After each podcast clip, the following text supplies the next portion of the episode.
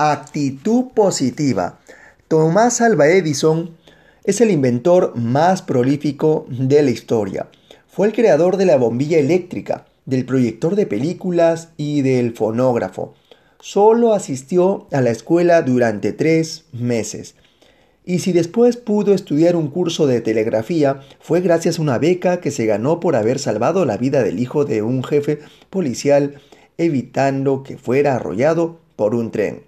Aquel hecho marcaría el principio de su carrera como inventor.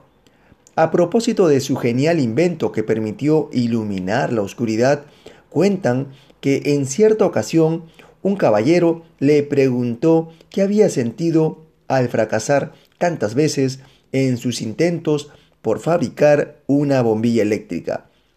Edison respondió que nunca había fracasado, sino que había descubierto exitosamente miles de maneras en que no debía fabricarse una bombilla eléctrica.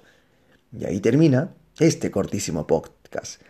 La actitud positiva frente a los errores nos guiará a la grandeza. Recuerda eso.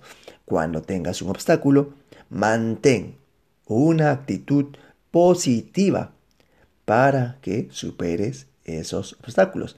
Obviamente, más las habilidades que seguramente necesitarás para solucionar ese problema.